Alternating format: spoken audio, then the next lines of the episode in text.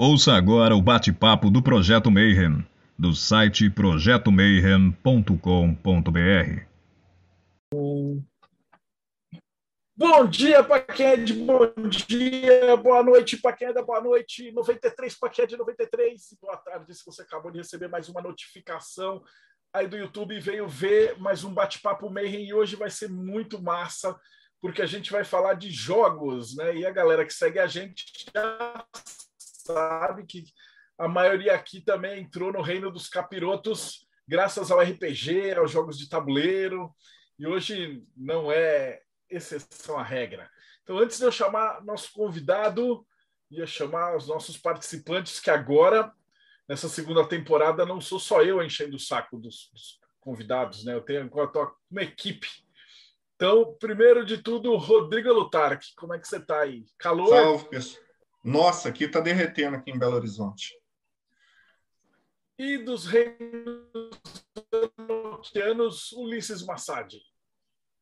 Torrando aqui nos reinos, né, com esse calor de São Paulo. Bom, então, para compensar que se a gente está tudo pegando fogo, Robson Belli, direto do Japão. Bom dia, Robson. Uh, bom dia, Ohayou gozaimasu. Estamos a menos 2 graus. Nossa Senhora. Menos 2 graus. Então, de calor e de frio, Nixon, você está no meio. Seja muito bem-vindo, né? O nosso participante de hoje é Nixon Gabriel. Ele vai falar um pouquinho do Mahalila, que é o jogo da vida. Mas é o jogo da vida sério, não o jogo da vida da estrela. Será que tem alguma coisa a ver ou não tem? Esse é esotérico. Então, antes de mais nada, seja muito bem-vindo, Nixon. Como é que você está? Obrigado, Marcelo. Muito obrigado aí a todos os participantes. Estou muito bem. Falando de temperatura aqui, hoje eu estou dando uma passeada aqui. Eu estou aqui em Ubatuba. Então, está um pouquinho quente aqui mas está tudo gostoso. Né? Esse Rio de Janeiro a gente consegue trabalhar e descansar um pouquinho, né? Ah, Você falou do jogo da vida, né, Marcelo? Eu vou abrir uma aspa já nesse, nesse, em relação a esse nome, né? Que tem o jogo da vida da estrela, né? Foi um parto para mim assumir o nome, o jogo da vida, porque é o nome do instituto, é o nome da metodologia. Mas aí caiu minha ficha exatamente porque quando se fala do jogo da vida, vamos falar do jogo da vida de verdade né? E não aquele jogo patrocinado pelo Mastercard, né? Que, que ensina uma rota de casar, ter filho e, e né? construir isso, aquilo. É, vamos falar de um outro jogo, né? Então, por isso o jogo da vida aí, sustentando mesmo que é o jogo da vida de verdade. Mas aquele, aquele jogo da... Que na verdade não é isso, eu acho que é da Hasbro. O americano ele é mais ou menos baseado, porque depois a gente vai conversar, já, já vou perguntar isso para você, mas esse jogo da vida ele já é milenar, né?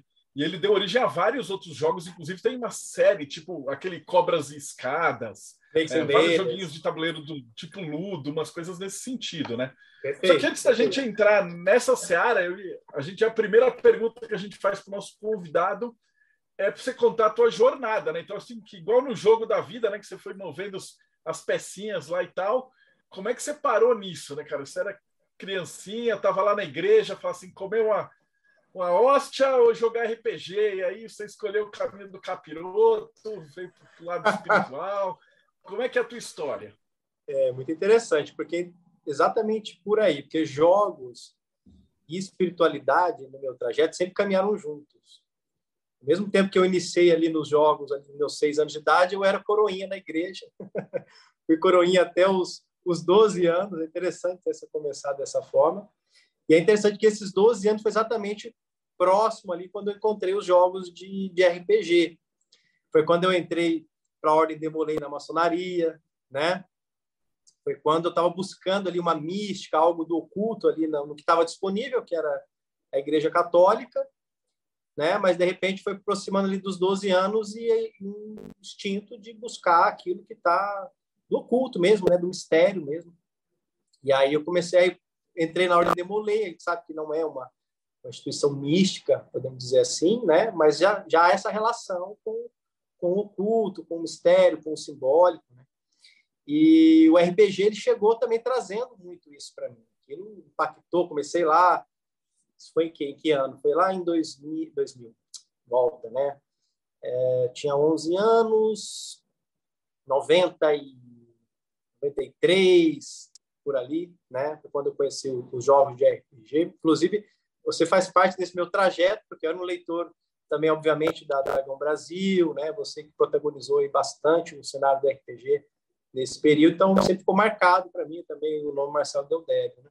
Então, primeiro, quero, no meio da história, abrindo uma aspa aqui, quero agradecer também, para mim é uma satisfação estar aqui, principalmente porque eu, eu, trabalho num universo que integra jogos, autoconhecimento e espiritualidade prática. Né? Isso é o meu trabalho hoje. Né? Então, sinto que tem muita sinergia em vários sentidos.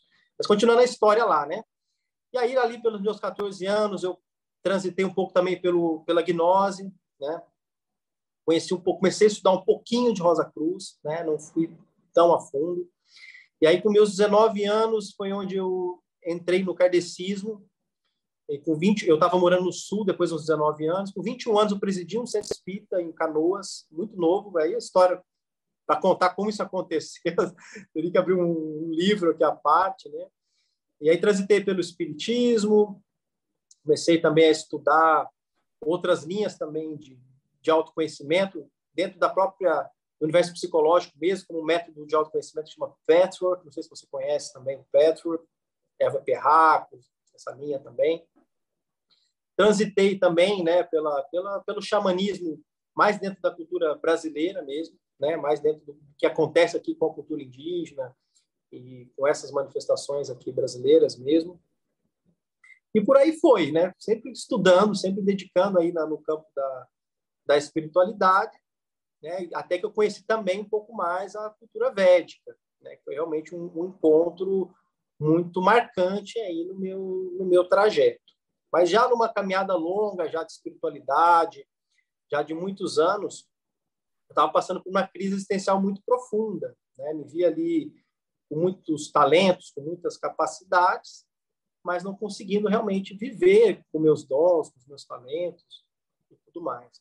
Até que um determinado dia, Marcelo, eu estava na casa de uma amiga e tinha um livro na estante dela que é aquele livro do Leonardo Boff que conta a história da águia e da galinha. Você conhece?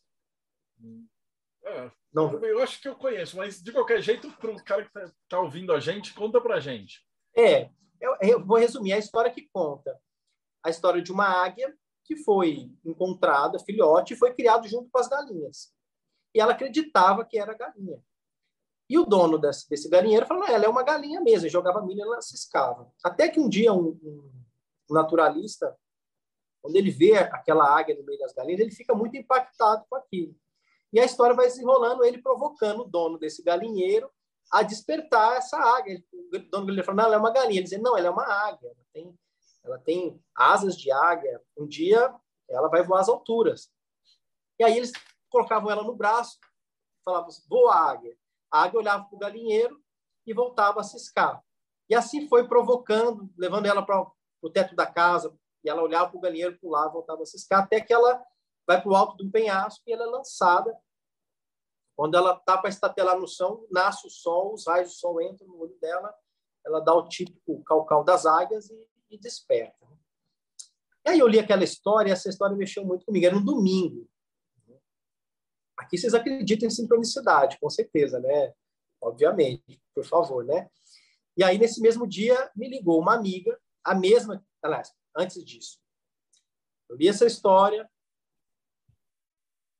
Eu vou contar a história completa, porque tem uma versão da história, Marcelo, que é uma versão que eu não conto publicamente, porque ela começa a entrar num campo que parece papo de louco, assim, né? Eu sou de Varginha, né? Nascido em Varginha, e eu estava nesse, nesse, mesmo sítio esse dia, tinha assistido aquele filme O Dia que a Terra Parou, que tem o Keanu Reeves como, como ator, e aquele filme também mexeu muito comigo. Quando foi à noite, me ligou dois amigos em Varginha. Nix, estamos aqui em Varginha, estamos vendo uma luz dourada no céu. E me ligaram, assim, é, muito mexido, muito entusiasmado. A primeira pessoa que eles pensaram foi me ligar. E eu tinha assistido aquele filme, tava, meu campo estava muito mexido naquele dia. Isso foi no domingo à noite. Quando foi na terça-feira à noite, nesse mesmo sítio, aparece essa luz lá nesse sítio. Aí eu chamo o dono do sítio, que era o doutor Hugo, que foi o meu mestre, meu professor particular de psicologia, vamos dizer assim, né, um grande mestre junguiano, que era meio cético, né, bem cético, ele tinha um trabalho de inversão, né, enquanto eu estava abrindo a espiritualidade ele estava abrindo a psicologia para mim nessa época. E aí ele se escondeu, trancou dentro de casa, não, viu assim, já. O cético é o primeiro a ter medo nessa hora, né? E aí aquilo também mexeu muito comigo. Quando foi na quarta-feira de manhã, costumo, por inspiração, escrever umas músicas. E aí vi uma música para mim chamada Águia Dourada, que era uma música que eu estava compondo ela numa, numa frequência para ser cantada em fogueira, em, em movimentos espirituais mais festivos, né? Eu acabei de escrever essa música e ligou a amiga que emprestou o livro da Águia da Galinha para me contar que na segunda-feira, ou seja, dois dias antes, né, domingo, segunda, terça e quarta, né, na segunda, eles tinham jogado uma ralila em Cunha e que tinha sido uma experiência incrível que eles lembraram de mim, porque o jogo tinha espadas, tinha serpentes, eu também venho dessa dessa raiz também, né, dos templários, também tem isso no meu, no meu cerne também, então eles sabiam que tinha espadas no jogo, e é um jogo, né, nessa época eu estava trabalhando com os jogos de RPG, junto com esse com esse mestre junguiano, aplicando os jogos de RPG dentro do processo terapêutico. Está desenvolvendo um método utilizando o RPG dentro de processo terapêutico. Então, a gente revivia algumas cenas desses pacientes dentro do RPG e ele ficava ali anotando. Quando voltava para a sessão, ele percebia que havia um avanço na sessão. Mas, resumindo, né, eles lembraram de mim, porque era um jogo, era só da autoconhecimento, era um grupo que me conhecia dentro da espiritualidade, tinha espadas e tal. Ela falou, eu acabei de escrever a música, ela falou, Nixon, na semana seguinte nós vamos jogar a Marralilha, eu estou te ligando para te convidar, nós vamos jogar novamente, você tem que estar presente. E assim foi, passou uma semana, vai ouvindo, hein? Passou uma semana, eu e o doutor Hugo indo para Cunha, de Guaratinguetá para Cunha. Primeira coisa que eu perguntei quando eu entrei no carro, falei, doutor Hugo, como é que foi que Jung chegou nessa compreensão a respeito de sincronicidade, que foi um termo cunhado pelo próprio Jung, né? o termo sincronicidade. Né? Aí ele foi me contando as histórias de Jung, né? os sonhos, os casos com os pacientes, caraveiro, todas aquelas histórias onde Jung foi percebendo esse fenômeno. E foi o tempo dele me contar as histórias de Jung e de chegar para o jogo. Bom, chegamos para o jogo, era um jogo coletivo, mais ou menos umas 20 pessoas, um tabuleiro grande. E nessa perspectiva do jogo, quando jogado em grupo, não existe, é, não existe tudo que ali se manifesta é para você. Não é porque uma peça representando um grupo que não é para você. Nenhum grupo se constela por acaso, né? Então entenda que tudo que aqui se manifesta é para você. Se você virar a chave dentro, o jogo vai se manifestar aqui. Não se perca nessa que é um que é o outro. E assim a gente foi caminhando pelo tabuleiro. Cada hora o facilitador então escolhia aleatoriamente um dos jogadores para representar o grupo ali na jogada.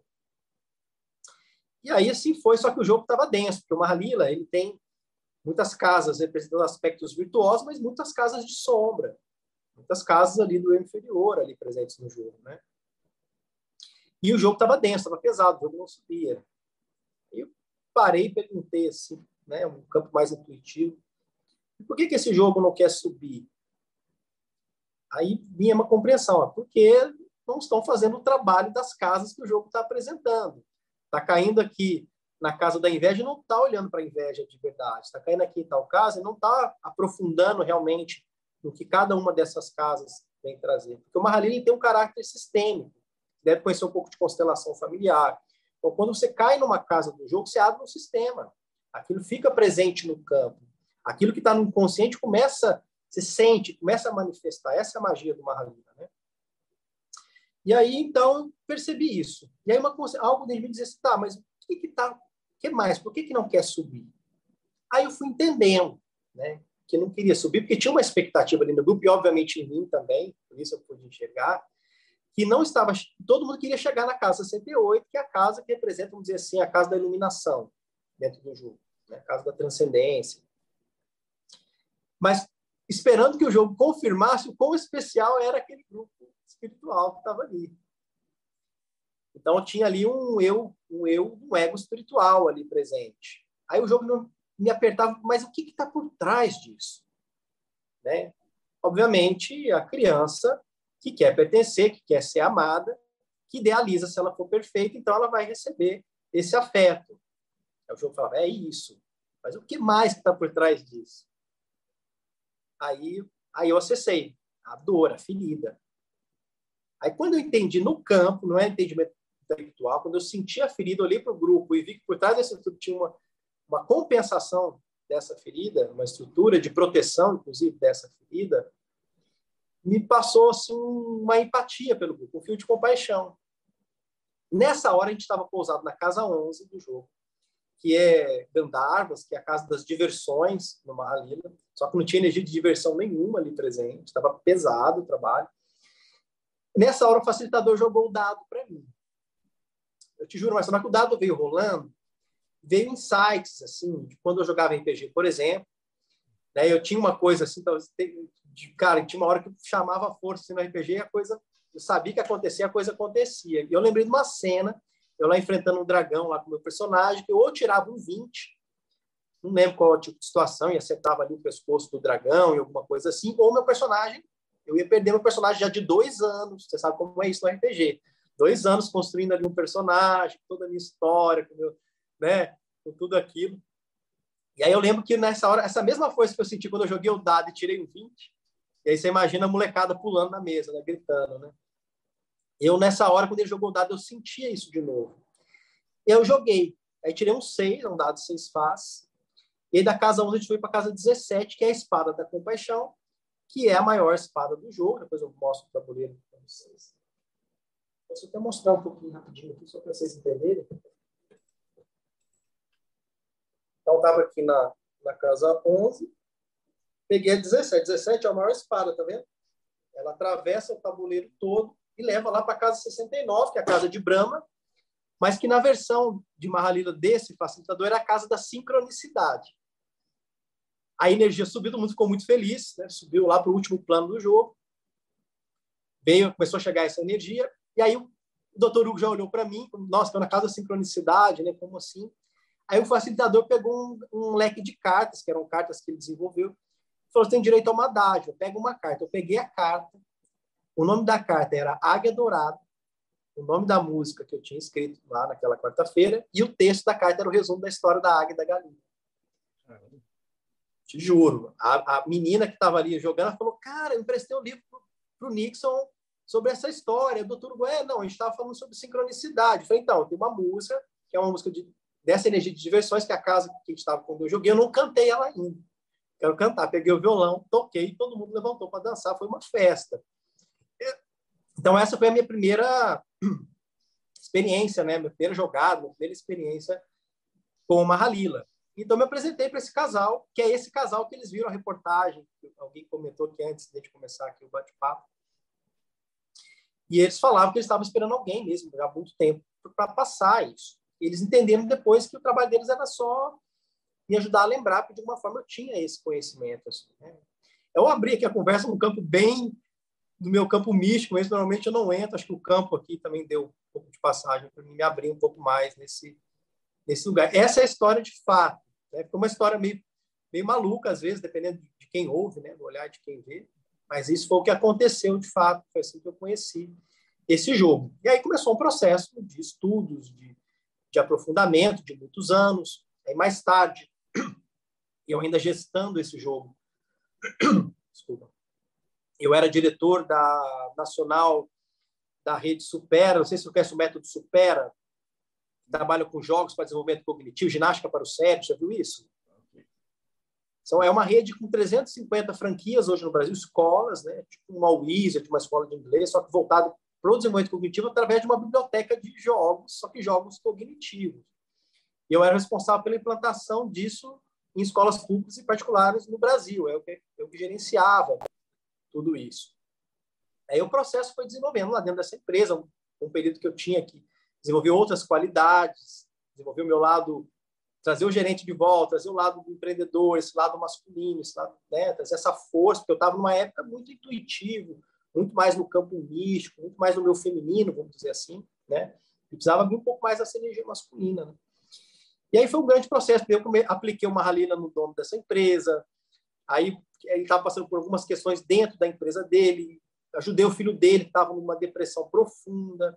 É o primeiro retiro que eu fiz foi com o dono da empresa, com os, com os diretores da empresa, foi o primeiro trabalho que eu fiz oficial depois com esse jogo, e até que eu tive a coragem de soltar. Então, no final de 2016, então eu falei, ó, agora eu vou sair da empresa e vou viver só do jogo. É coragem, né? Tinha um bom salário, com filho, com tudo. Como é que eu vou prosperar? Mas assim, todos, como eu trabalho com sincronicidade, eu vou jogando o jogo da vida mesmo. A vida vai dando sinais, vai dando as pistas e eu sou obediente, eu vou, eu encaro. Parece que não tem perspectiva nenhuma, mas está claro, tem os sinais, tem sincronicidade, eu me lanço. E aí me lancei. Aí fui para a Índia, estava ali com 33 anos. E aí também foi uma grande jornada na Índia, sempre algumas iniciações lá, né, anjos e tudo mais. Também pesquisando sobre Mahavila lá também. Descobri que na Índia, já, já desconfiava, nem na Índia eles conhecem esse jogo. É um jogo que ficou perdido, inclusive, na Índia. Né? Depois eu vou explicar melhor a história do jogo depois, numa outra etapa. E aí foi lá na Índia, então recebi as bênçãos mesmo para soltar esse trabalho. Eu fiquei gestando ele durante sete anos, sete, oito anos até soltar. Aí soltei, comecei a atender com o jogo, comecei a atender pessoas. Dizia que não ia morar em São Paulo, que o último lugar que ia morar, o jogo falou, vai para São Paulo. Fui para São Paulo. Comecei a atender, o trabalho cresceu. E aí depois eu lancei o curso de formação do jogo. Cresceu muito esse trabalho. Comecei a lançar outros cursos também. E hoje a gente está, hoje eu mesmo recebi, agora já, tá, já tem alunos em 14 países, já são quase cinco, já são mais de 5 mil terapeutas que passaram pelo nosso instituto.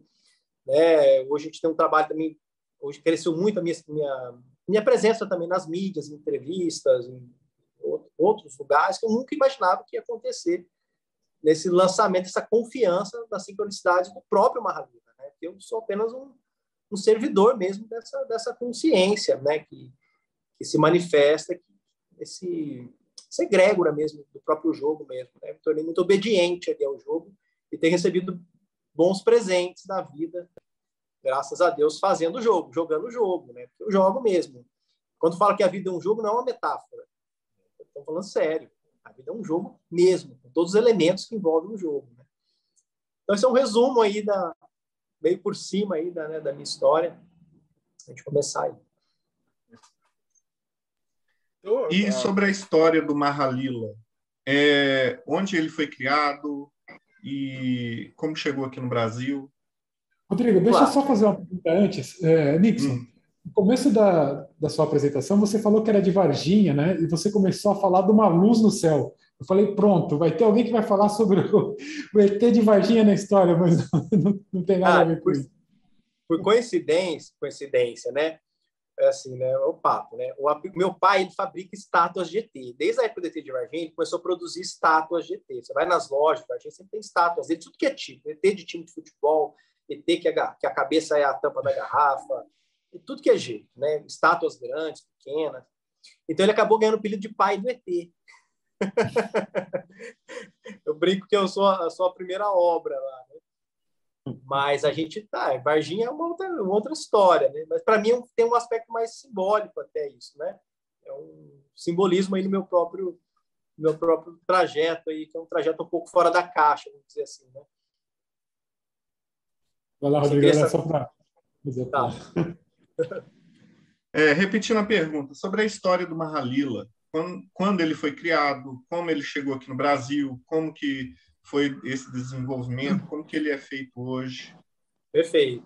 Vamos lá. Isso é uma, uma pergunta muito importante, Rodrigo, porque quando a gente pesquisa no Google, pesquisa sobre Mahalila por aí, tem muita gente trazendo muita história que são histórias que não tem nada a ver com, com a origem de fato do jogo. De fato, tem algumas lendas sobre a origem do jogo. A gente respeita, porque a gente sabe que o mito é assim, né? As lendas, elas por mais que não se sabe se é verdade ou não, elas têm uma função e é uma manifestação do inconsciente coletivo, né? Então, uma das lendas conta o seguinte, depois eu vou contar um, um aspecto mais objetivo mesmo da história, né? Conta que os rishis, né, são santos, sábios indianos, eles oravam por um instrumento, por uma ferramenta que auxiliasse que, na compreensão do que eles chamam de mundo fenomenal de Maia, né, a ilusão, né, a Matrix. E eles foram, então, orientados a ficarem três anos em silêncio nas montanhas concedendo esse jogo. Quando eles desceram as montanhas, o jogo é inicialmente conhecido como Gyan Chalpat. É, Gyan significa conhecimento, pode ser traduzido também como autoconhecimento, e Chalpat, que no sânscrito é jogo de dados. Né? Então, Gyan Chalpat, Gyan Chalper, ou Dinana Chalpat, ou Dinana Chalper, e vários outros nomes, Nagapassa, é, é, Lila também. Mas depois dessa, dessa época, em determinada região da Índia, conta essa lenda, que o conhecimento foi proibido. E os rishis passaram a transmitir esse conhecimento através das artes, das canções, dos contos, da música. E aí que ele ficou popularmente conhecido como Mahalila, que traduzido são os grandes passatempos divinos, né? os grandes passatempos de Deus. Agora, indo para um lado mais objetivo do que se tem, do que já se pesquisou, do que se tem de fato sobre a história do Mahalila.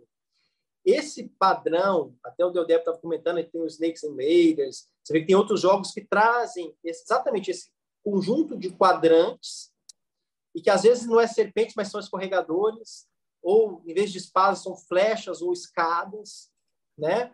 Mas que tem esse sobe e desce, né? Isso é da, da roda da vida, né? Subir e descer constante. Esse jogo se manifestou na Índia, no Nepal, no Tibete, nos países árabes, em regiões muito distantes e distintas. O que se pode não se sabe quem é o autor original, não tem isso, não existe esse autor original, né? mas se sabe que ele é como se o inconsciente estivesse querendo se manifestar de alguma forma. Não necessariamente determinada região manifestou porque pegou emprestado da outra, não, tinha algo que vinha nesse formato. Né? E aí, mais tarde, então você tem lá em Delhi, você tem lá esse museu, né, tabuleiros antigos nesse formato. Tem várias versões, com número de casas diferentes. Né? A versão que sobreviveu, que é a versão que, que hoje está avançando no mundo, é a versão que foi resgatada pelo mestre indiano chamado Harish Johari, que era um pandita, que é um Harish Johari também ele publicou muitos livros né, da, relacionados à cultura védica, é um grande artista, músico, mestre da cultura védica não um mestre espiritual, no sentido de um, de um guru necessariamente, mas um erudito né, da, da, da cultura védica, que tinha isso já como herança da família dele, mas ele também relata que existia um, tinha uma outra versão que era mais antiga que a versão dele, que ela estava desgastada, faltando pedaço. Não se tem o manual original com as informações exatas. O que tem são os nomes em sânscrito, né? E algumas regras básicas indicadas pelo regime horário que eu particularmente não sei também se realmente da onde surgiu isso realmente. Mas essa versão, que é a versão que estava intacta, que é o, que é o Johari, que também fez uma pesquisa pela Índia, que resgatou pela lei de Darwin, vamos dizer assim, é a que sobreviveu e é a que se manifestou e é a que se firmou, que é essa versão de 72 casas. E mais tarde, depois, eu fui entender que essa versão, ela 72 se manifestou mais especificamente, mais que todo mundo entenda que é da Índia, no Tibete, né? É... E aí depois eu até tive que fazer pesquisas, inclusive que eu vi alguns é, propagadores do Mahalila fazendo traduções no sânscrito, que tem variações do sânscrito, que o sânscrito no Tibete, no budismo tibetano, ele é diferente do sânscrito na cultura védica tradicional indiana. E aí, inclusive, eu ver erros de tradução né, coisas desse tipo. Por exemplo, quando não se entende a origem daquele sânscrito, também para traduzir de forma correta essas casas. Né? Mas o Johari traduziu de forma correta. Ele traduziu da forma correta e ele chega, então, para o Brasil através de uma publicação do Harish Johari, é, num livro do Harish Johari chamado é, Lila, é, The Game of Self-Knowledge, né? que é Lila, o jogo do, do autoconhecimento quem quiser pesquisar, o Lila com dois E's, ele escreve diferente, porque é em inglês, né, quando vai traduzir Lila, eles colocam dois E's. Então, Lila, é, The Game of Self-Knowledge. É, e aí foi onde criou a base para outras pessoas começarem a, a, trabalhar com o jogo. Mas aqui no Brasil ficou escondido. Tinha esse casal, tinha a história deles, por exemplo, que eles tinham conhecido um Sadu na Índia, o Sadu desenhou um tabuleiro na areia, e depois ele foi pesquisar para poder entender, que foi quem me passou também isso. Mas hoje o trabalho assim, de front mesmo, mais sério, de trazer um trabalho, primeira formação de Marlene no Brasil, hoje veio comigo mesmo, né? aconteceu comigo. A gente está protagonizando aí, acho que não só no Brasil, acho que hoje no mundo mesmo, não tem nenhum trabalho nesse, nesse tamanho de expansão que eu cheguei a fazer jogos gigantes, né? Jogos, por exemplo, teve um evento que eu fiz com jogos com 350 terapeutas jogando o jogo ao mesmo tempo em São Paulo, né? As formações grandes também, né? turmas grandes de formação. Então, a gente tem feito um bom trabalho aí de resgate desse jogo, que ficou escondido. Porque você vai na Índia, você não encontra. Vocês também que são dos jogos, devem ter ouvido falar assim, talvez ouvido falar, mas isso ficou escondido muito tempo. Claro que a gente traz uma nova tradução. Eu trago a raiz do conhecimento védico, do conhecimento raiz, mas também trazendo conhecimento da psicologia profunda, fazendo uma ponte, uma linguagem mais acessível para as pessoas acessarem. Então, é basicamente isso. A ideia fantástica. Agora eu quero que a gente quer ver o jogo, né? Então, como é que joga e vai mostrando para a gente aí tabuleiro, as, as ah. versões e, e, por que que vocês escolheram determinado tipo de formato do tabuleiro e não outro? Aí você podia comentando como é que você foi esse processo de criação desse jogo. Perfeito. Então vamos lá. Só para a gente apresentar o jogo, para que possa entender inclusive o jogo. É, essa versão, né, eu trago uma Halila na, na, na, sua estrutura original. Não existe uma arte original, né? Mas existe uma estrutura original. Mas ele é uma ferramenta principal de, da metodologia do jogo da vida, que inclui também o trabalho com os 12 arquétipos comuns, né? Então a gente tem outras ferramentas também que vêm tornar a vivência com o jogo mais rica, mas preservando uma Halila ali na sua integridade, mas trazendo mais elementos para ter uma experiência mais rica. Então, estou explicando isso porque eu vou mostrar alguns elementos aqui e vou mostrar o que, é de fato uma Halil e o que não é, para que as pessoas possam entender melhor. Então, vamos lá. Bom, primeiro vou mostrar aqui o tabuleiro, né?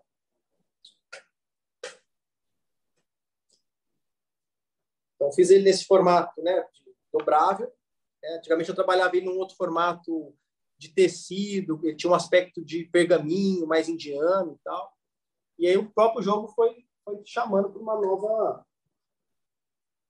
Não sei se a luz está refletindo aqui, está atrapalhando. Depois eu posso me mandar uma arte para vocês olharem os detalhes, as texturas, né? Tem bastante detalhes vocês não vão conseguir ver. Mas então ele é um jogo com 72 casas, que representam 72 aspectos da consciência. Você tem 10 espadas e 10 serpentes representam as 10 espadas, 10 virtudes principais, aspectos que fazem você subir no jogo. 10 serpentes representando sombras principais, alguns vícios que te fazem cair. Então, no jogo, você caiu no punho da espada, você sobe até a ponta.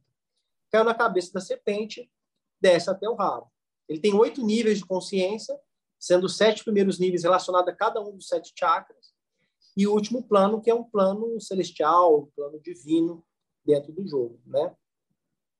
É, cada, cada, nível de, cada nível do jogo também representa um quadrante da consciência relacionado a um desses, desses chakras. Então, só que é um universo enorme. Cada casa do jogo ela tem seus cômodos, né? Então, é, se eu estou falando aqui, pelo menos dentro da forma como a gente trabalha hoje, estou falando da avareza, vamos falar de um estudo fino e profundo sobre a avareza. Qual que é a raiz dessa matriz psicológica? Qual que é a ferida que está por trás disso? Né? E aí tem todo um trabalho hoje que desenvolve não só como produto físico, hoje essa versão agora eu desenvolvi para as pessoas poderem ter o jogo em casa, mas isso eu soltei exatamente depois de liberar a minha avareza, porque antes só recebia o kit, o jogo, quem fazia a formação comigo, que é um processo mais profundo e mais longo. Né? A gente desenvolveu também é, 72 cartas, que podem ser utilizadas também como oráculo. Vou mostrar um pouquinho aqui o verso da carta. Aqui não está dando para ver muitas texturas, mas tudo bem, né? E aí, as, e aí traz uma linguagem assim também mais, mais lúdica, mais moderna. Então você tem ali o nome da casa em sânscrito, né, a tradução da casa, e uma, uma, uma, um desenho mais moderno, né, mais acessível, com as mensagens principais de cada uma das casas. Vou pegar algumas aqui para dar de exemplo. Falei da avareza, né? deixa eu pegar a avareza avareza, né? Tanto o nome santo, Matsária. Quem fez esses desenhos internos foi o Rodrigo. É, ele tem um trabalho que chama Diário Ilustrado. Quem quiser conhecer também, no, no Instagram vocês encontram. Então é isso. Todo, todo o aspecto psicológico, o aspecto espiritual, que existe, ela está no tabuleiro do Mahalila. Você não está com o nome especificamente, mas ela está ligada a uma dessas casas, dessas casas do jogo. Então, bem, o dado também, caso de um dado faces é acrílico, um dado básico, é um dadinho só mesmo. Tem um manual também, né, que é o manual do jogador, é um manual com 160 páginas, hum. é todo, todo ilustrado, com todas as informações sobre cada uma das casas, as regras do jogo, e está incluído também aqui um pouco do conhecimento a respeito dos arquétipos. Os arquétipos, esse trabalho com os arquétipos, vem do estudo da Carol Pearson, ele surgiu o próprio jogo trazendo para mim. Eu vou contar toda a história aqui, mas sincronicidades, trazendo, sabia que tinha uma coisa faltando. E eu desenvolvi também as fichas dos arquétipos. Então, cada um dos 12 arquétipos, e as fichas também com as informações principais, cada um deles. Alguns você vai ver que tem similaridade com alguns arcanos do tarô, mas é porque são coisas que se convergem, não necessariamente porque veio do tarô? É porque está no inconsciente, né? Então, os canais vão se manifestando por aí. É, tem as, as, cartas, outras imagens dos arquétipos. A gente quer trabalhar com os arquétipos só com, a, só com as imagens e não com, com, com, as informações, como estão nas fichas. Né? E tudo isso tem um caminho, tem uma metodologia para ser utilizado. Uma fichinha básica, uma fichinha né, de preenchimento ali das informações principais do jogo. E é isso. É a caixa que eu mostrei para vocês. Né? Que é a tampa da caixa bem bonita. Super caprichado. Bem caprichado, realmente. Investir aí também em arte, qualidade, né? A gente tentou fazer uma coisa bem feita, né? Depois eu quero suas. Eu, você perguntou para mim sobre caixa lá antes de gente conversar aqui. Eu quero dicas hum. suas depois aí sobre isso, tá? Por favor. É, a gente tem o, o, RPG Quest, que é uma outra pegada, é mais ou menos um jogo de vida também, só que você vai com os personagens seguindo. Eu achei muito bacana porque eles têm muita, muita similaridade, os dois jogos. E aí, como é que você joga? Você começa na casa 1 e aí vai subindo no tabuleiro? As, cada regras, um... as regras do jogo são simples, porque o jogo mesmo ele acontece é interno, né? Não, não é a não é um jogo que tem uma sofisticação de mecânicas. Então você começa primeiramente pousando a sua peça na casa 68 e é a casa da iluminação lá no jogo. Normalmente eu faço uma introdução sobre a cosmogênese do jogo. É, uma, é, um assunto que eu acho que te interessaria bastante, a gente pode explorar se tiver tempo. So, qual é a visão do jogo sobre a cosmogênese, sobre o propósito da vida ser da forma como ela é, do jogo ser dessa forma que a gente vive aqui, da onde surge isso lá atrás, lá na origem de tudo. Eu sei que você, você gosta de transitar um pouco por esses lugares, né? E aí você é, joga o dado. Eu, quando você tira um 6 no dado, o jogo autoriza você a entrar no jogo. Sem o 6, você não entra no jogo, o jogo não abre. Então, para abrir o jogo, tem que jogar o dado, tem que tirar um 6. Aí o jogo está tá aberto. Você desce, posiciona na casa 1, caminha até a casa 6 e a partir da casa 6 você faz as jogadas. Não existe uma regra específica sobre o número de jogadas. Em, te, em tese, o jogo acabaria quando você chega na casa 68. Mas em prática, a gente vai, eu jogo, oriento meus alunos a jogar em média quatro jogadas. Porque o objetivo não é você chegar lá no jogo na casa 68.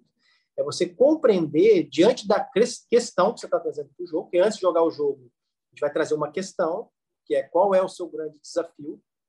E para o jogo não interessa, ah, eu quero falar sobre isso. Não. Qual é o seu grande desafio na sua vida nesse momento? Onde que o calo aperta? Onde que dói? Onde que está o ponto de fragilidade? Qual é o seu grande desafio nesse momento atual? Porque a gente está falando de autoconhecimento, obviamente que a gente está falando de conhecer a si mesmo. E a gente está falando de que ir em direção a si mesmo é ir em direção à abertura do coração. Né? Nós somos nós mesmos, nossa capacidade de amar. Mas estamos falando de um coração ferido, encoberto por muitas camadas, por muitas capas. Interessa o jogo qual é a capa da vez, qual é o ponto de trabalho da vez, porque a dinâmica existencial ela está trabalhando para provocar esse ponto. Então, o jogo quer saber desse ponto. Então, em relação a esse ponto, quais são os quadrantes do inconsciente, quais são as casas do que estão engendrando esse desafio que você está vivendo nesse momento. Então, a gente entra, definiu o desafio, a gente começa então a caminhar em cada uma dessas casas e a explorar isso dentro de si. Aí traz um conhecimento a respeito da casa e começa um processo interno. O jogo começa a acontecer dentro tabuleiro é só uma referência.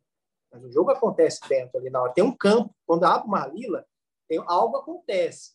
Não é só mais um. Ah, tem uma. Um, você chama, você está mexendo com uma egrégora milenar. Tem uma história muito forte ali. Então, você traz a, sua questão, o jogo traz a primeira casa, é como se colocasse um ponto de acupuntura em cada uma dessas casas. Aquilo depois fica reverberando. É como se fosse um acorde de cura, vamos dizer assim. Um conjunto de casas que se manifesta em relação a essa sua questão. Ok. Se eu tenho que terminar lá na casa da ira, lá na casa 3, que seja. Se é para mim, se eu tive um insight, se eu compreendi o que está por trás da minha questão, entendi o que está acontecendo, qual é a raiz dessa ferida, por que, que eu estou tendo que viver determinadas situações na minha vida, e, e a pista também que o jogo traz para a resolução disso, isso é vitória no jogo, isso é um insight. Essa, essa, aí você venceu o jogo, você compreendeu.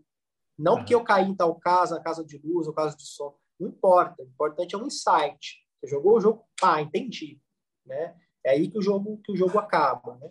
E funciona, mas é impressionante o resultado desse jogo. É, ele, é, ele é um, fez um oráculo com. Um oráculo. Oh, putz, ficou espetacular. É um oráculo, é um oráculo. com terapia. Exato. É. Eu, eu, eu, eu sempre tenho um pouco de atenção. Ele é um oráculo. É um oráculo védico. Ok, é um oráculo. Eu evito um pouco de trazer essa temática de oráculo, porque eu tenho é, sustentado muito uma comunicação que possa, para que esse tipo de trabalho possa chegar no mundo.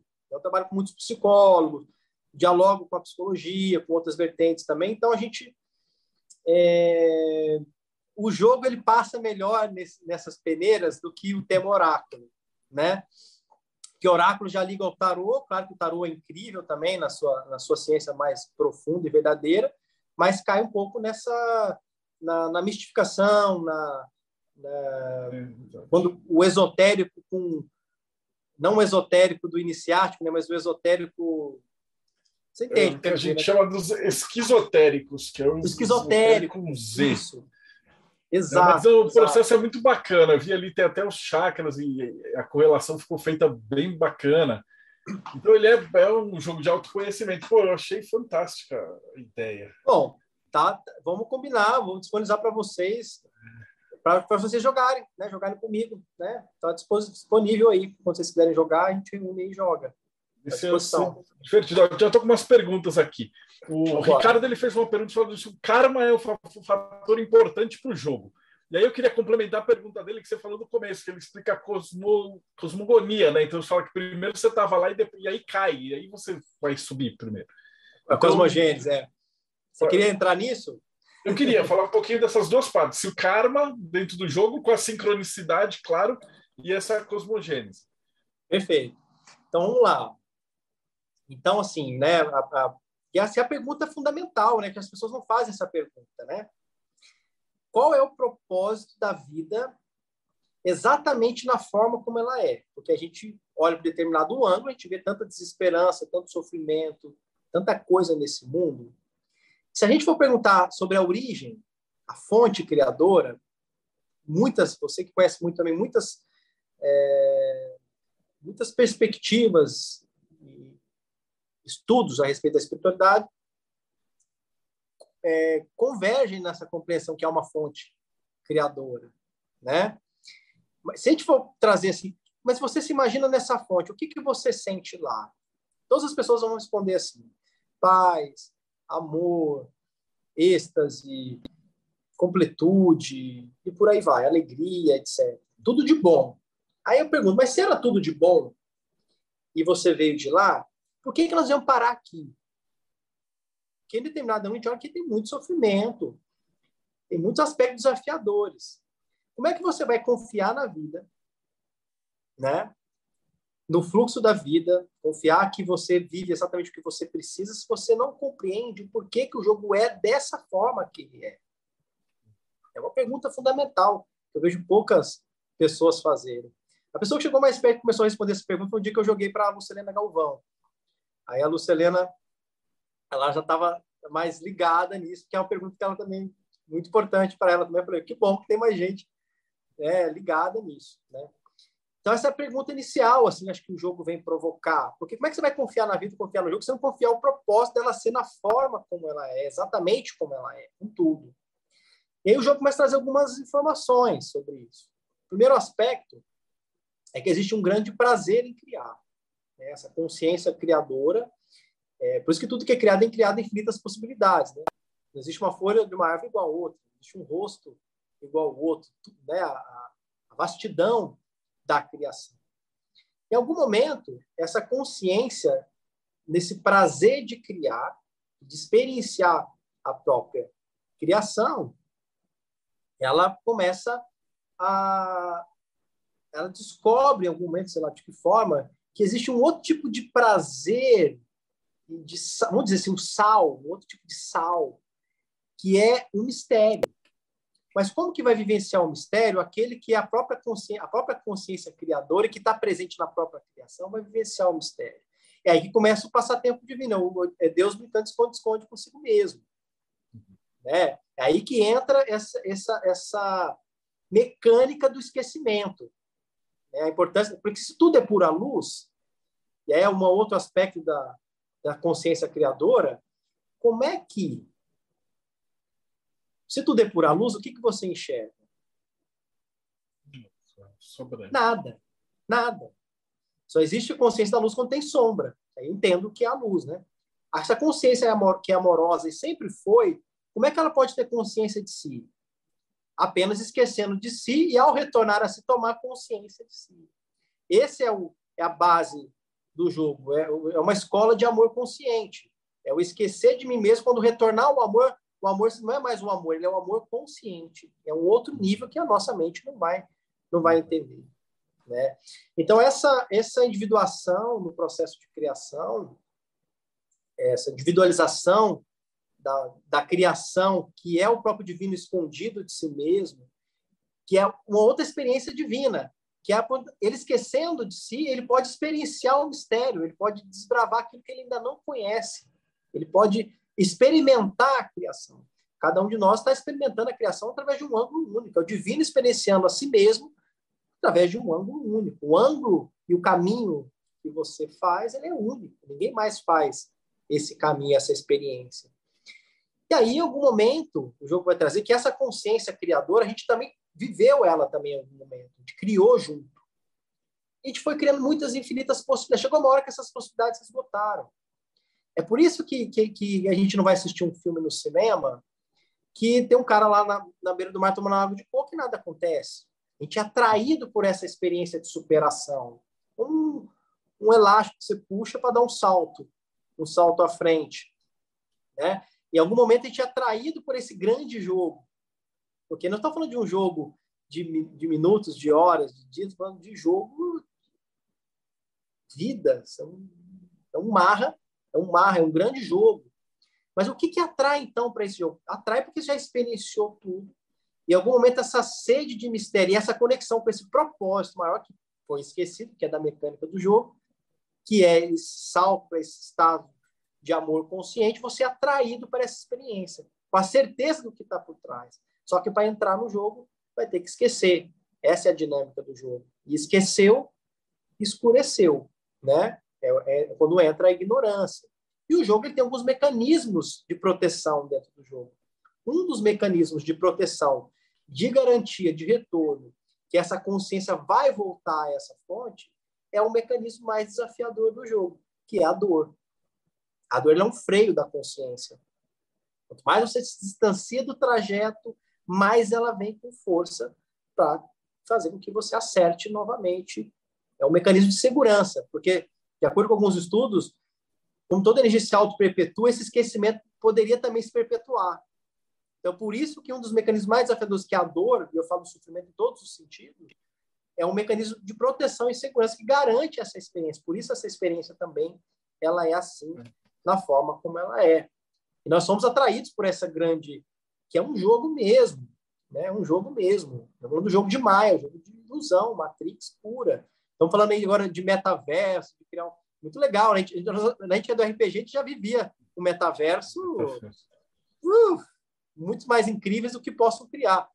No entanto, não se entender que nós já vivemos um metaverso. Não tomamos consciência do metaverso que nós estamos. Né? Essa é uma outra discussão muito legal também, que pode ter outra hora. Mas é isso. Né? Basicamente é isso. Então, a Cosmogênia, em algum momento, então, vou só para fechar isso. Você escolhe viver essa experiência, você desce pela serpente do esquecimento, você era o próprio amor, mas como que uma criança nasce nesse mundo? Desejando ser amada. Você é o próprio amor, mas nasce a partir do esquecimento, desejando ser amado. Esse desejo de ser amado, em algum momento, não vai ser atendido, porque a criança vai vivenciar um momento, em algum momento, um choque de desamor, porque os pais também são crianças feridas. Quando ela vivencia esse choque de desamor, a primeira coisa que a criança sente, isso eu estou falando aqui das seis primeiras casas do jogo, né? Casa 1, um, que é o nascimento, casa 2, que é Maia, que é a ilusão, e a casa 3, que é a ira. Então, a primeira coisa que a criança sente quando ela vivencia o choque de amor é a raiva dos pais. Junto com a raiva, a culpa, né? E a culpa que é uma infecção na psique, raiva dos pais, porque a raiva é um instinto de proteção a essa ferida, raiva de si mesma, porque ela entende que ela não foi amada, tem algo de errado com ela, e é ali que começa a autodestrutividade e os pactos de vingança. Ah, não recebi o que eu queria, o inconsciente, né? Então não vou dar o que eu tenho para dar. Ah, eu sou culpado, então eu vou me punir antes que a vida me puna.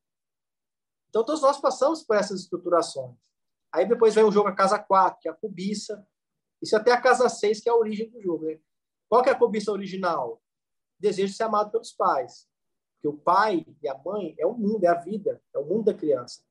Então, quando ela não é atendida, ela cobiça esse amor dos pais. Bom, se eu entendo que eu não fui amado, de errado comigo, a criança idealiza. Se eu for perfeito, dentro do que a cabecinha dela está imaginando ali, que é o que os pais esperam que ela seja, eu finalmente serei amado. Então, ali inicia a obstinação. É ali que começa a estruturação do ego. Né? Ela está obstinada a realizar esse eu, que né, no estado de ignorância é onde ela acredita que ela finalmente vai pertencer e vai ser amada, que é tudo. A essência está movido por isso. Né? E aí, então, nascem os tiranos internos, a alta exigência, essa cobrança interna, está ali para garantir que você chegue nessa perfeição. São estruturas retroalimentadas. E aí vai indo. Aí tem a luxúria. Quando compara, a gente compara uma ralheira com um tabuleiro de xadrez, eu digo que ela é a dama no tabuleiro. Porque a essência da luxúria é a, é a desconexão com o êxtase. Como eu vivenciava o prazer em outro nível, venho para cá, e alguma parte me busca prazer, a luxúria vem com seus pratos, que é o prazer imediato, que, distancia desse prazer, desse êxtase místico, desse êxtase espiritual. Né? E ela vai te prendendo. É a, a luxúria, que é a mãe da gula, que é a mãe da preguiça, que é, que é a mãe de diversas outras, outras matrizes. É um estudo muito legal também dessas matrizes psicológicas, mas que, que é o que dá a garantia, que é o que te prende ali na base, né? Nós, na essência, nós vivenciamos um sonho de apego e de luxúria. Tanto que a casa 6, na sequência, é a casa do apego Sim. e do condicionamento, que aí é onde começa o jogo. Todos nós passamos por essa estrutura. Resumir aqui um pouquinho, para a gente entender um pouquinho como o jogo traduz essa, essa processo nesse mundo.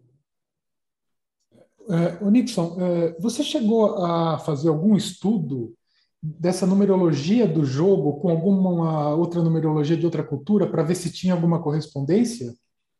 Então, é, cheguei a fazer. Eu, eu, percebi que não tem muita correspondência. Alguma coisa ou outra bate. O Johar ele traz algumas referências com relação à numerologia védica, que já é uma outra numerologia, mas você tem algumas, algumas sincronicidades. Por exemplo, o jogo tem 72 casas, tem, os 70, tem 72 nomes de Deus, isso, exatamente. É, a cabala, né? Você tem algumas coisas que, que vão trazer, mas assim, não há nada que ligue diretamente. Claro, 72 é o 9. O 9, sabe que é um número místico importantíssimo, né? Falando do 3 vezes 3. Então, todas as bases do jogo tem nove, tem nove casas, cada linha do jogo são nove casas. 72 é 9.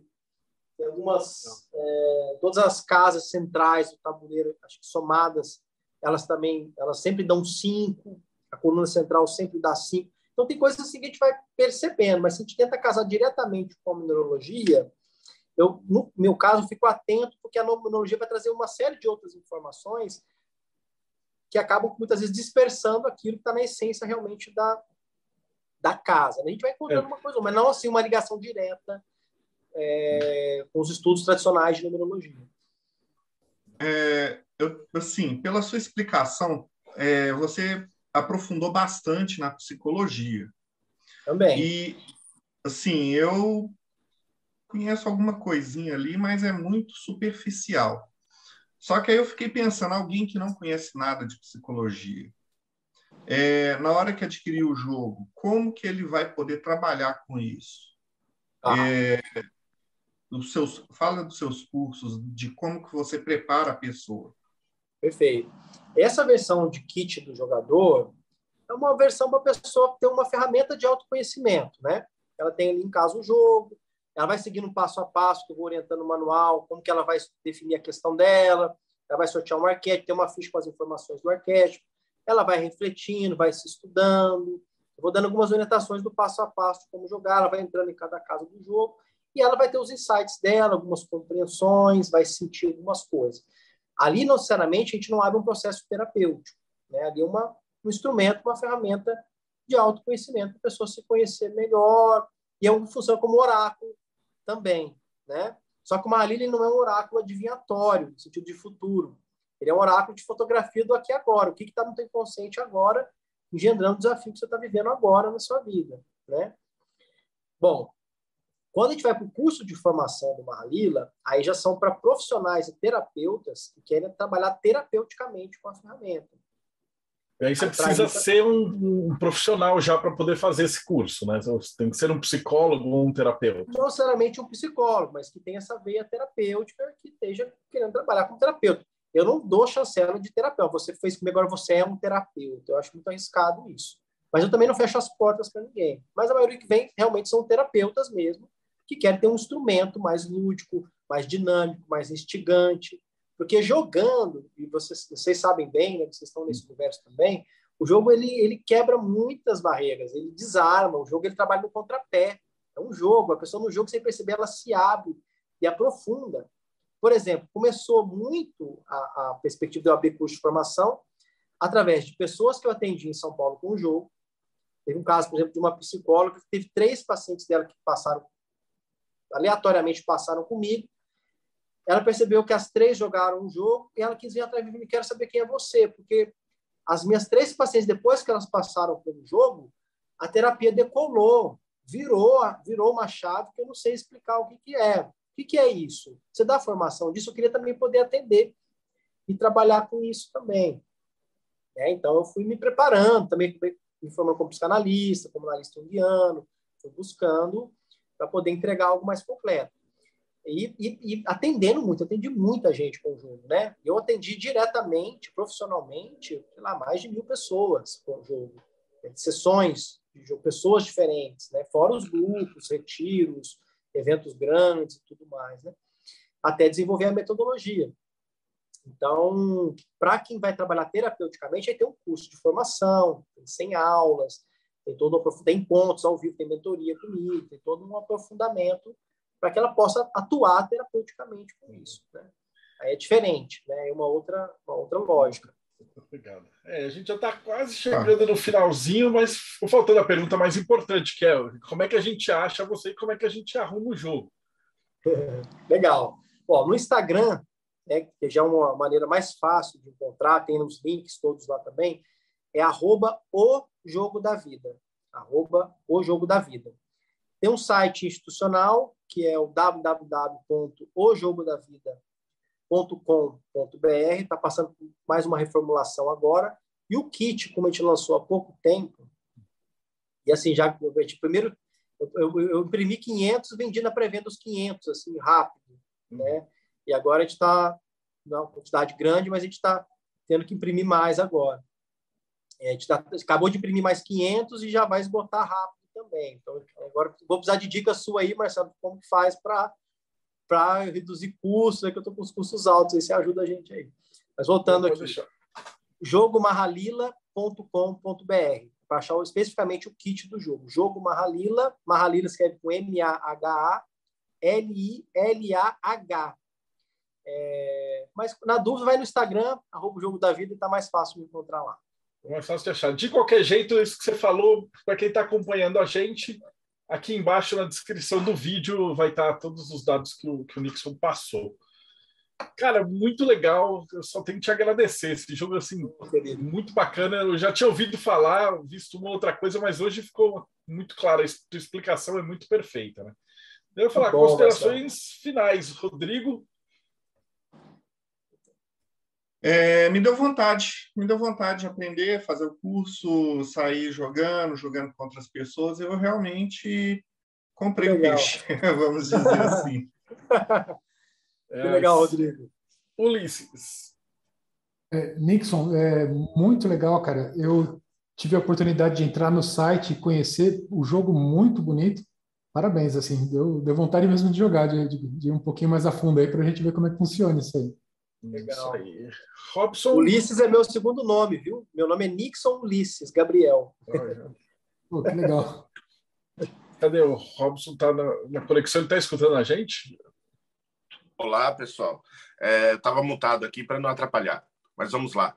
É, você prometeu, você falou da gente poder jogar um dia aí. Eu gostaria realmente dessa oportunidade. Tentar com esse pessoal que está aqui na, nessa equipe e fazer uma partida aí para a gente conhecer mais, de repente estar tá adquirindo o jogo, porque é realmente muito interessante. É, ah, deixa eu te perguntar, como é que forma funciona em grupo? Tipo, se fosse jogar, vai o Rodrigo, eu, o Ulisses, o Robson, quantas pessoas podem jogar uma partida? Tá, tá bom. Ó, primeiro só fazendo dando uma cheque para vocês animarem para jogar. Eu não atendo mais para Marília há muito tempo. Eu tenho atendido só especificamente assim pérolas assim. Por exemplo, Marcelo eu conheci porque eu atendi o Fernando Rocha, tenho atendido alguns influencers para vocês eu vou jogar porque realmente assim, pela minha, pelo meu respeito e reverência que eu tenho pelo trabalho que vocês fazem mesmo. Viu? Tô falando isso porque de repente as pessoas começam a me procurar para jogar e tem muita gente que, que, me procura, mais de 10 pessoas por semana me procuram para jogar e eu vou encaminhando essas pessoas. Claro. Então, é importante eu deixar claro isso aqui. É, da, quatro pessoas a gente vai jogar. É uma sessão que demora mais tempo. A gente tem que separar aí quatro horas e meia aí na agenda, né? É, duas horas a primeira etapa do jogo, meia hora ali para tomar um café, dar um respiro, e depois mais duas horas. Então, os quatro vão caminhar dentro do tabuleiro, cada um com a sua peça dentro do jogo, e nenhum grupo, e é no máximo quatro. É com quatro mesmo, é isso? É quatro? Não, eu estou perguntando, mas se tivesse outras pessoas. É, nesse formato. Quatro é o, maior, é o número máximo de pessoas. É o número máximo para jogar cada um com a sua peça dentro do tabuleiro. Okay. É uma regra assim, é uma, não é uma regra do jogo, mas é onde eu vi até onde dá para ir com o jogo.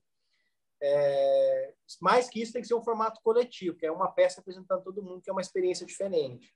Mas com quatro pessoas, jogadores, eu e mais quatro, então não conta eu, que eu vou facilitar o jogo, é, vocês conseguem ter uma experiência muito rica, muito interessante.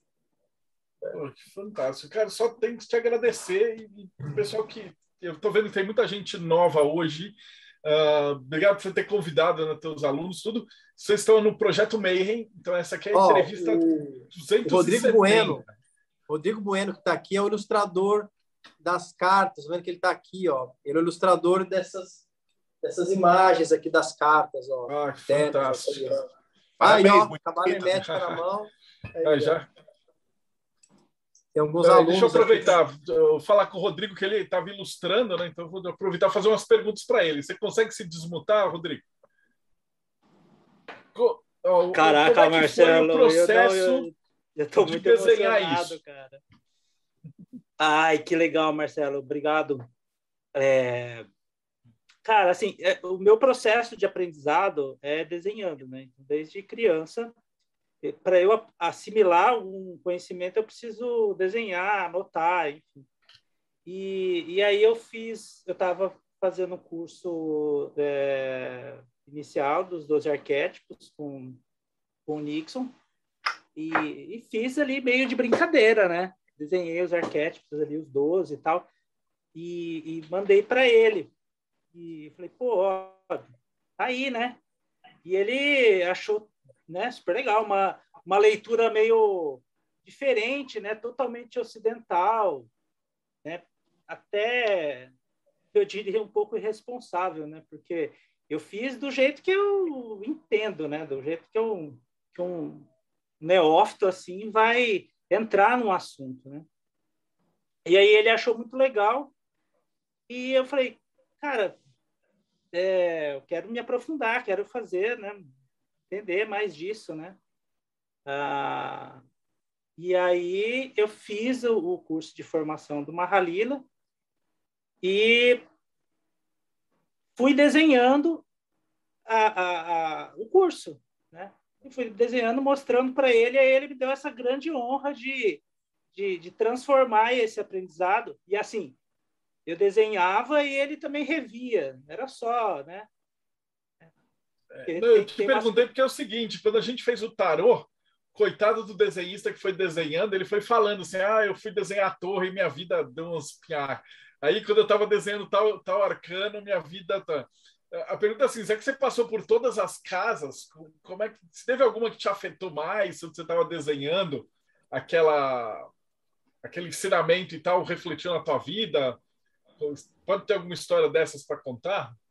Olha, Marcelo, o, o, as casas do Mahalila elas são tão originais, assim, tão inéditas, né? Que, que eu fui é, eu fui desenhando elas numa numa coisa assim quase é, quando você vai descobrindo uma coisa muito nova e você não, não, não saca muito o que, que é, mas assim é, uma, uma casa que me, que me pegou muito é, é, fortemente, assim, é, é a casa 10 da, da purificação.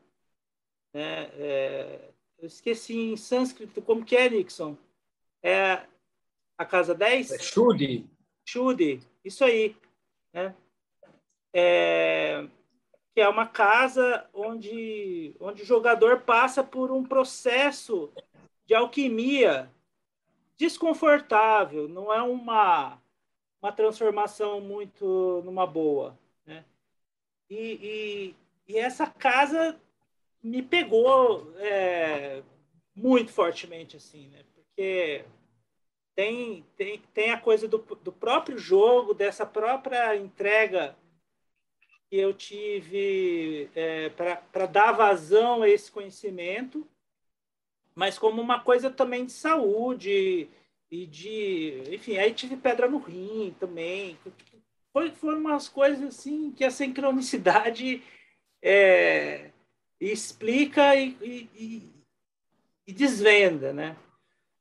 É, mas é muito profundo, né, Marcelo? Assim, são 72 casas e como o Nixon falou, cada casa tem seu cômodo. Né? Então, assim, eu fiz esse tabuleiro, desenhei, anotei, né? Tem anotações também, né? Em torno dessa casa para uma facilitação gráfica mesmo, né? Para você compreender, né? Na nossa cabeça ocidental moderna. É... Li, comprei o livro do Johari, né? Venho estudando, estou no cabala hermética, fazendo também pontes, também com tarô, com outras informações assim, e ainda eu me sinto um pouco é, iniciante, porque cada, cada casa e o conjunto da, das casas que formam uma narrativa, né, te respondem ali, que te dão um insight ou dão a chance de você tê-lo, é, é uma história em quadrinhos, né, que, você, que você cria que, que te dá essa, essa orientação, né, essa sinalização desses pontos cegos que a gente às vezes não está vendo, não está percebendo na vida, né? E aí é muito sutil o, o, aspecto do oráculo, do que vai desvendar do futuro, né? e do que está aqui agora no presente, né? Aquela coisa, né? O que está dentro está fora, o que está fora está dentro? O futuro é uma coisa que a gente também reverbera e atrai, enfim. Hum, fantástico. Pô, só tenho que agradecer, Rodrigo. Obrigadão pela tua contribuição. E, Nicholson, suas considerações finais. Obrigado, Marcelo. Cara, que gostoso estar tá aqui com a galera dos jogos, né? E com a galera dos jogos que também entende isso que está por trás. Eu não sei se todos aqui, todos que estão aqui são dos jogos, Marcelo. Não sei se é só é, eu acho que eu arranquei todos, eles estavam na igreja, eu tirei todos dos. Começou nos RPG. Ah. Você falou que você conhece o Tupi também, a gente já entrevistou ele, ele estava falando da experiência que ele teve do, do reduto do Krishnamurti, que ele colocou, e ele trabalha com Minecraft Sim. hoje. Entrevistei é. ele, o Caio também. Ele trabalha com jogos de videogame, né? Então ele coloca todos os elementos de cabala, de anjo e tal dentro Legal. dos jogos. Então, está sendo um prazerzão, uma equipe assim muito legal de ter essa galera que está trazendo espiritualidade para jogo. Então, eu só tenho que te, te, agradecer. O RPG Quest também tem isso, né? Tem. O RPG Quest ele tem essa parte de ritual também. Eu acho que dá para, de repente, depois a gente conversa em off, Eu acho que tá. tem um jogo terapêutico. Ele não foi criado como terapia, mas ele funciona como oráculo. Porque Quero conversar com você. Uns personagens medievais, estilo mago, guerreiro e tal, mas cada um é o arquétipo de um elemento. E aí você ah, tem um vilão que ele também é um, são arquétipos dos elementos. Então ele pode ser mais de água, então ele vai ser mais emocional, ah, mais de fogo. Demais, e aí ele representa o seu problema. E como ele é carta, você tem sincronicidade. Então o que o cara vai embaralhar, então na verdade você não está enfrentando um vampiro. O seu problema naquela, naquele momento ele é emocional, tá, tá, com os elementos. E aí você vai nas vilas recolhendo esses personagens que é juntar força para fazer esse ritual. E quem passa as missões são os arcanos do tarô. Então você vai até o mago, o mago te dá uma missão. Nessa missão você consegue uns poderes. Então ele é feito mais ou menos como se você tiver um problema e aí você vai juntando partes desse problema para resolver. É uma pegada Muito mais legal. ocidental. A tua é bem é, é védica, é, assim, mas eu acho que eles é, uma Ravila, eu, o que eu quero fritar com você alguma hora é um jogo que eu estou criando já tem quatro, cinco anos, com essa minha experiência que eu tenho pra, na educação como diretor da Rede Supera, né? Estou desenvolvendo um jogo para desenvolvimento socioemocional para crianças e adolescentes, que é um formato de story game, né? Jogos de contação de história, mas com tabuleiro, com, com cenas, né? Que vão se apresentando ali. Quem está me ajudando na parte mecânica desse jogo é o Eduardo Caetano que se especializou bastante nesse, nesse tipo de jogo, né? Porque o RPG ele se tornou, pelo menos na minha, na minha percepção, muito complexo para ser implantado em larga escala dentro de, de escolas. Então, a gente achou ali nos story games um caminho mais, mais, mais objetivo, mais prático, para pensando já nas capacitações de professores, etc, etc e tal. Cara, é um projetão, assim, enorme. Uma hora eu quero fritar com você um pouquinho sobre isso, tá? Se tivesse a gente, espaço. A gente aí... teve que ir para board game também, porque o RPG tem dado, tem ficha, tem... o pessoal acha que era muito complicado para ir para a escola. Board game. Então, esse é ele isso. tem visu... aspecto visual, miniatura, uma porrada de coisas. Ô, Nixon, Legal. prazerzão. Foi Obrigado, querido. Delícia estar aqui. Adorei também. Muito bom, Vou Marcelo. me despedir da galera. Então, você que está aqui, você fica, vocês ficam aí, Rodrigo, é que depois que eu fechar aqui, a gente vai bater um papo a mais. Mas você que está acompanhando a gente, nunca viu, e tem muita gente nova hoje, agradeço o Nixon por ter divulgado também para fora. Uh, esse é o projeto Mayhem. A gente tinha um simpósio onde a gente reunia com a galera para dar palestra de diversos aspectos de religiosidade, espiritualidade. Então vinha pai de santo, tatá de quimbanda, padre católico, satanista, budista, tal, e aí davam palestras explicando as doutrinas, tal. Na pandemia a gente resolveu gravar isso aqui, assim, e aí a gente começou a convidar os palestrantes e aí dar esses bate-papos como que vocês viram hoje, né? Então esse, se eu não me engano, é bate-papo acho que 200, 270 e alguma coisa. Então se vocês forem no canal, né, bate-papo Mayhem, o projeto Mayhem, vocês vão ver aí 270 entrevistas de tudo que vocês puderem imaginar. Vai desde maçonaria, ordens iniciáticas, rosacrucianismo, alquimia. Então tem muito assunto e é tudo fera do mesmo jeito que a gente escolheu fazer uma curadoria aqui para chamar o Nixon, em cada um dos aspectos que a gente chama, a gente pega uns caras muito feras. Então, obrigadão por ter acompanhado a gente. Então, dá like, segue o canal e a gente se vê de novo aí no próximo Bate-Papo Mayhem.